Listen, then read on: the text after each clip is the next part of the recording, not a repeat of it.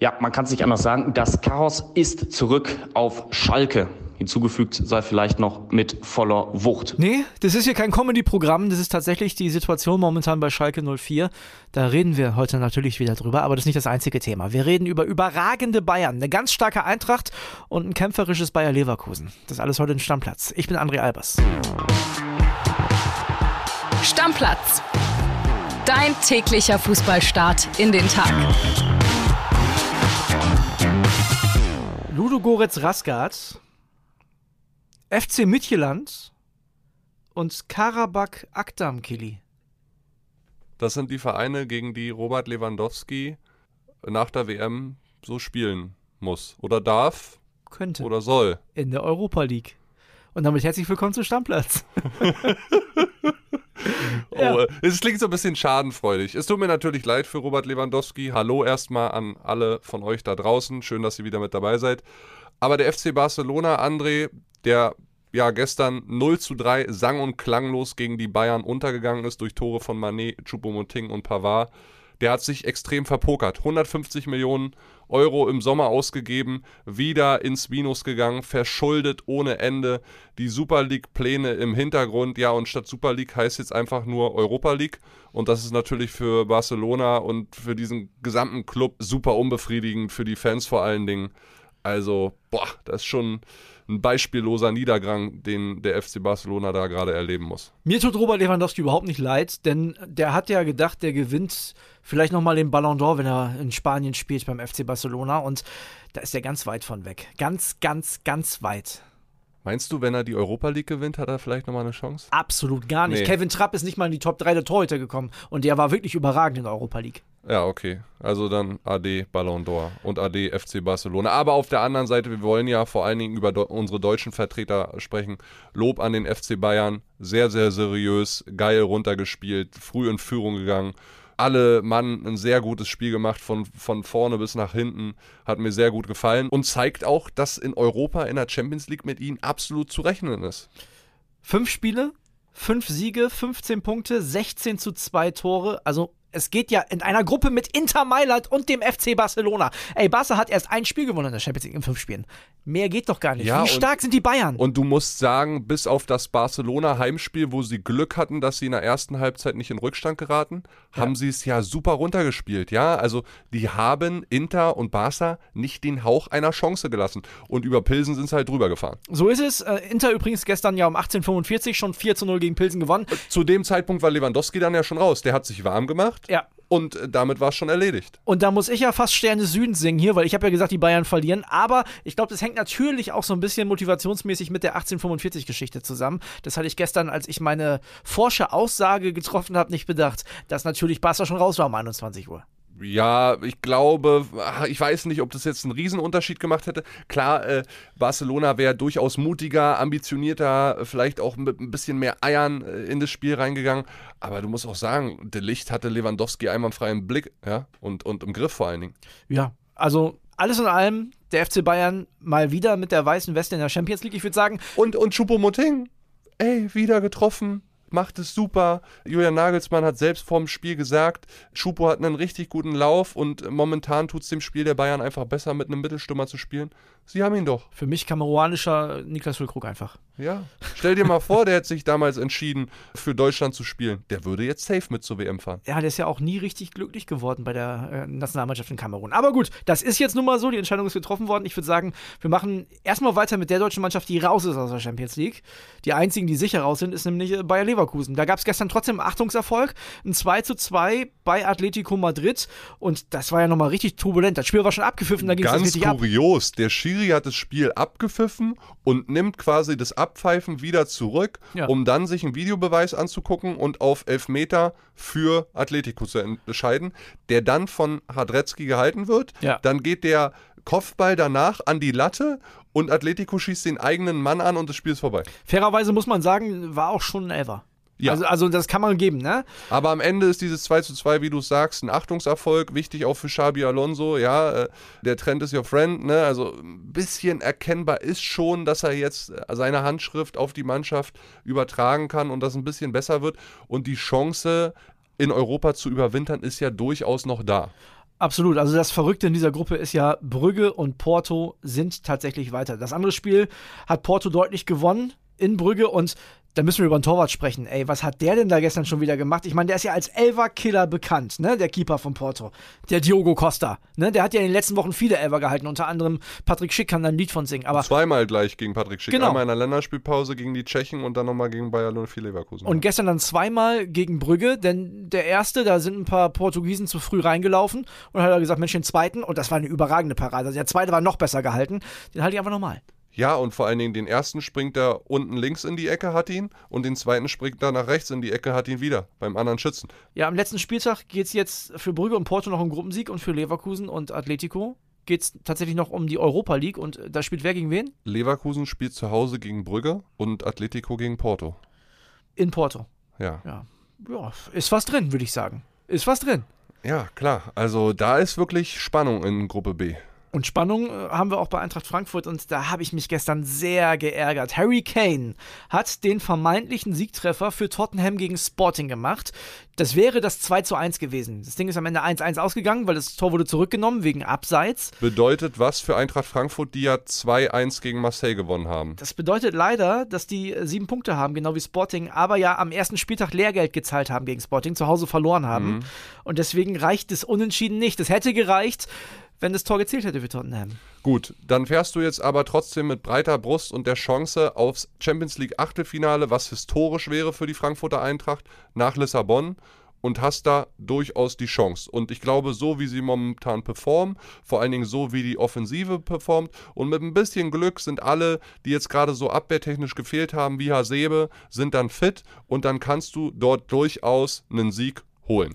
Ja, aber die Gruppe ist ja Hammer, ne? Also erster ist Tottenham mit acht Punkten und vierter ist Marseille mit sechs und die anderen beiden liegen mit sieben dazwischen. Da kann alles passieren. Ja, ist wirklich Wahnsinn. Aber wie gesagt, ich, ich drücke der Eintracht fest die Daumen und ich glaube auch, dass es im Bereich des Möglichen liegt. Gerade, wie gesagt, wie sie spielen. Ich meine, Hansi Flick saß gestern auf der Tribüne in Frankfurt, hat einen überragenden Mario Götze gesehen, Mal wieder. der ganz toll klatschen lassen hat auf äh, Kolomoani zum 2-1.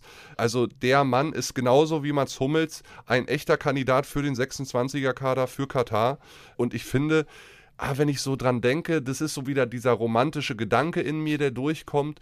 Klar kannst du einen Hummels mitnehmen, aber stell dir vor, du nimmst einen Götze mit. Und das Turnier nimmt seinen Lauf. Und ich glaube selber nicht daran, dass die Deutschen, unsere DFB-Truppe ins Finale kommt. Aber lass es doch passieren. Und dann müssen die Verlängerungen spielen gegen, ist mir auch völlig egal gegen wen. Und dann muss der den Götze bringen. Und dann stell dir diese Geschichte vor. Es ist doch wie im Traum, André. Stell dir vor, wieder gegen Argentinien im tausendsten Spiel von Lionel Messi. Könnte passieren. Ja, und jetzt, äh, keiner da draußen soll mir jetzt erzählen, ja, äh, das ist schön Träumerei. Lasst uns ein bisschen träumen. Ich glaube, keiner von uns würde Nein sagen zu einem WM-Titel, wo Mario Götze wieder trifft. Absolut nicht. Und ich bin da nicht so pessimistisch wie du. Also klar, das wird schwer, aber die deutsche Mannschaft hat viel Qualität. Also die können schon weit kommen. Ja, und wie gesagt, Götze hat sich's absolut verdient. Ich habe schon relativ früh gesagt, bei einer steilen These, die ich damals hatte, da haben mich einige für, ja, belächelt. Mario Götze muss mit zur WM. Der muss unbedingt mit. Der tut einer Mannschaft gut. Auch wie der mittlerweile so mit seinem Körper umgeht und wie er den einsetzt, da ist wirklich viel dabei, was man gebrauchen kann im deutschen WM-Kader. Ja, du hast aber einen dicken Denkfehler drin. Welchen denn? Ja, Götze und Füllkrug können nicht beide den Siegtreffer im Finale schießen. Das geht nicht. Gib Ja. mal ein. Danke für den. Danke für den. Komm, wir haben noch eine Champions League-Gruppe, da reden wir noch drüber. Neapel zu Hause gegen die Rangers gewonnen, 3 zu 0. Die sind auch sehr souverän unterwegs, genau wie die Bayern, alle Spiele gewonnen. Haben aber tatsächlich nochmal so ein Gruppensieg-Endspiel gegen Liverpool. Naja, ein richtig Gruppensieg-Endspiel ist es jetzt auch nicht. André Liverpool hat zwar gewonnen, 3-0 in Ajax, haben sich aber auch super lange äh, echt gut schwer getan, bis Mo Salah sie erlöst hat erstmals.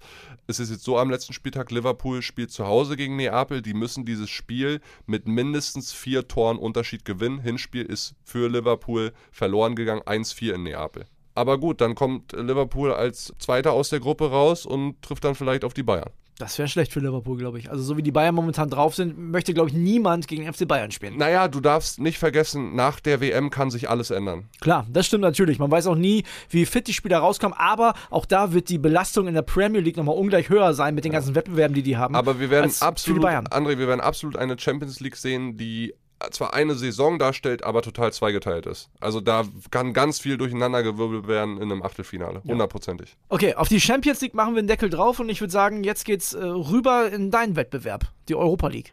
Ja, die Unioner haben heute die Chance, gegen Braga mit einem Sieg alles klar zu machen. Du bist da, ne? Genau, ich gehe ins Stadion heute Abend, freue ich mich sehr drauf. Wird ein cooles Spiel, glaube ich. Haberer ist Gott sei Dank wieder fit. Michel fällt dagegen leider aus. Aber gut, der Kader ist breit genug und wie gesagt, mit einem Sieg gegen Braga kann Union im letzten Spiel dann in Saint-Gilloise alles klar machen und in der Europa League bleiben. Wenn es jetzt heute Abend äh, mit einer Pleite dann weitergeht, ja, dann wäre es die Conference League halt. Genau, das ist ja schon klar. Union überwintert auf jeden Fall in Europa und da freust du dich natürlich auch, ne, mein Jung? Ja, 18.45 Uhr bei RTL Plus, 18.45 Uhr auch bei RTL Plus sehen wir dann Conference League mit den Kölnern ins Slowako.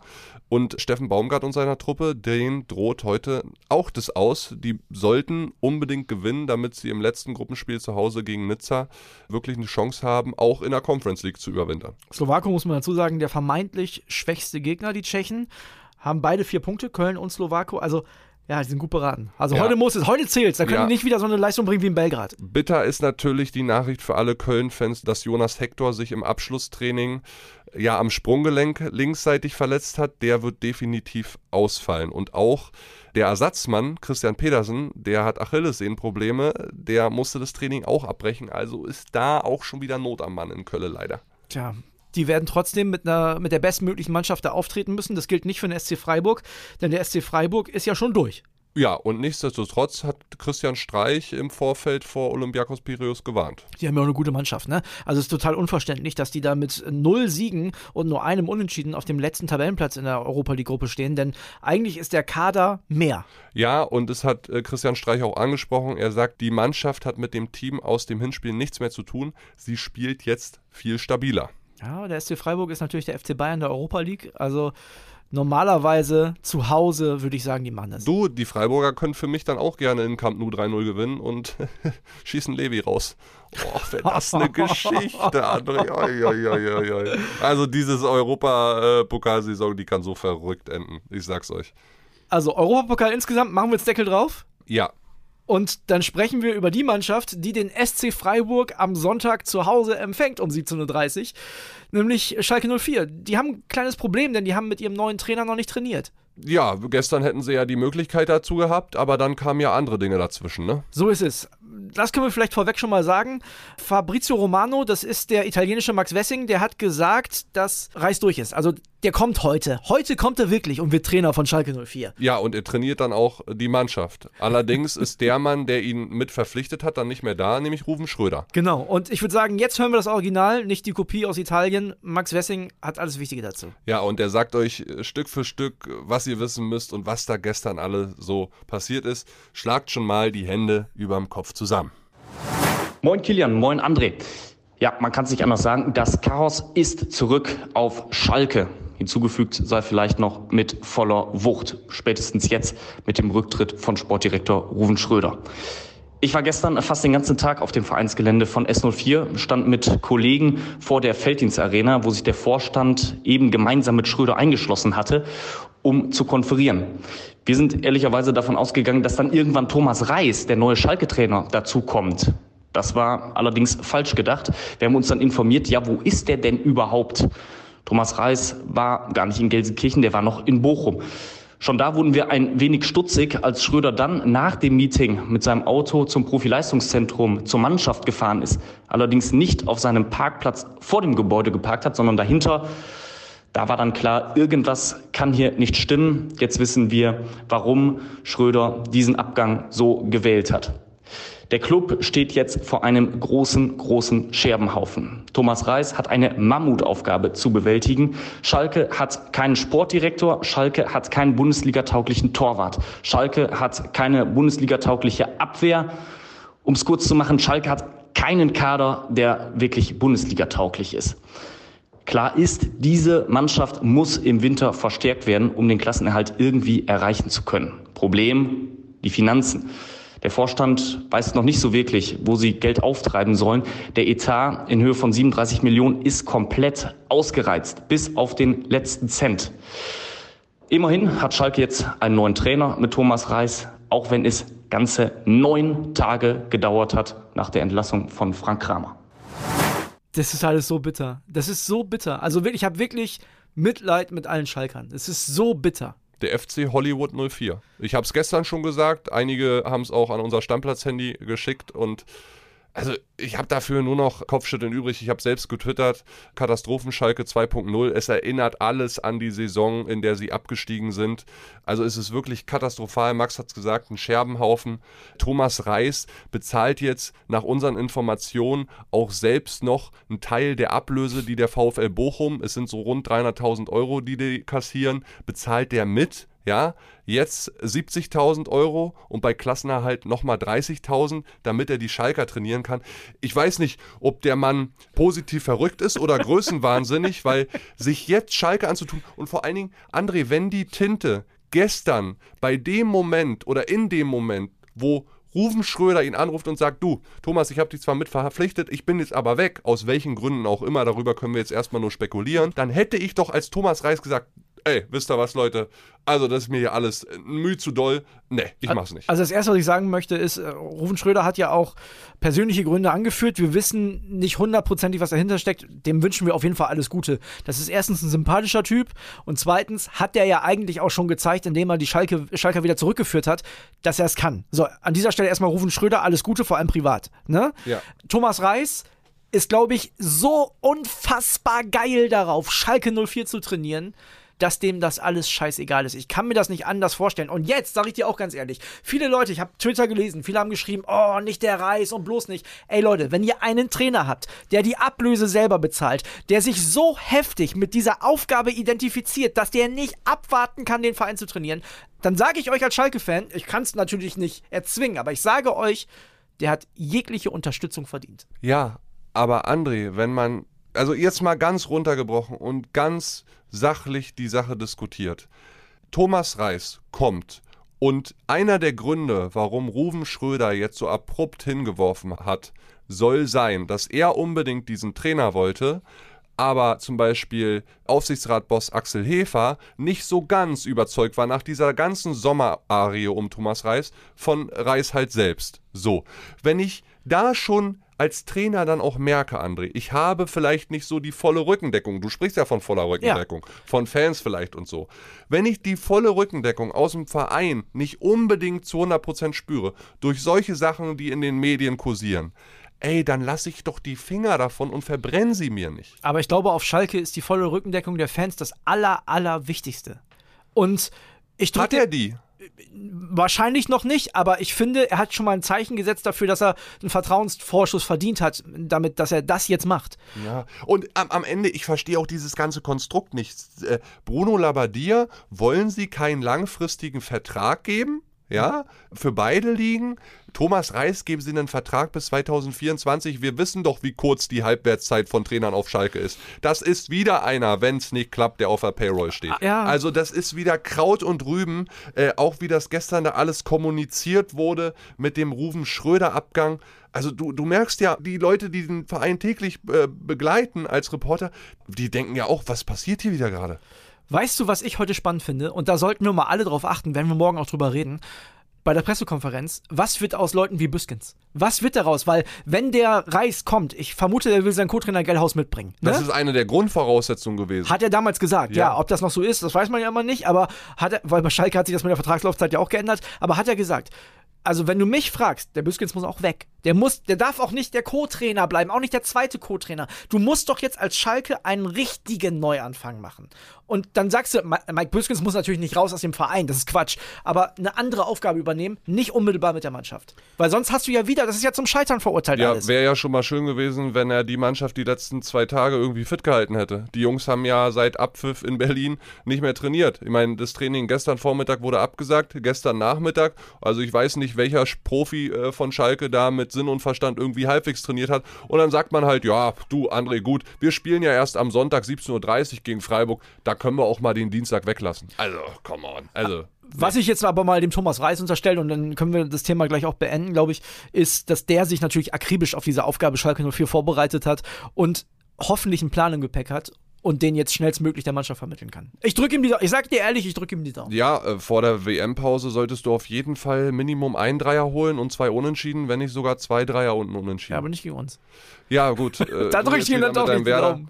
Nein, äh, Leute, nehmt das alles auch so ein bisschen mit dem Schmunzeln und es ist der absolute Wahnsinn. Und wenn euch das Ganze ja heute Morgen wieder ein bisschen ein Lächeln auf die Lippen zaubert, dann freuen wir uns sehr. Und hier nochmal der Hinweis, wenn euch der Podcast gefällt, dann liked, abonniert uns. Wir haben gestern über Social Media Kanäle mal rausgeschickt. Viele von euch wissen anscheinend gar nicht, dass es eine Apple Podcast App gibt. Auch wenn ihr über Apple Podcast den Podcast nicht hört, Stammplatz, dann geht da gerne in die App rein, scrollt ein bisschen runter. Eine Anleitung gibt es auf meinem und Andres Social Media Kanal und liked uns und gebt vor allen Dingen einen Kommentar ab. Das hilft uns sehr, den Algorithmus so ein bisschen zum Beben zu bringen und noch mehr Leute für diesen Podcast zu begeistern. Und jetzt höre ich auf mit meiner Laberei und sage Deckel drauf und übergebe dir das Wort, André Schatz. Ja, ich möchte zum Schluss allen Schalkern noch mal ganz kurz Hoffnung machen.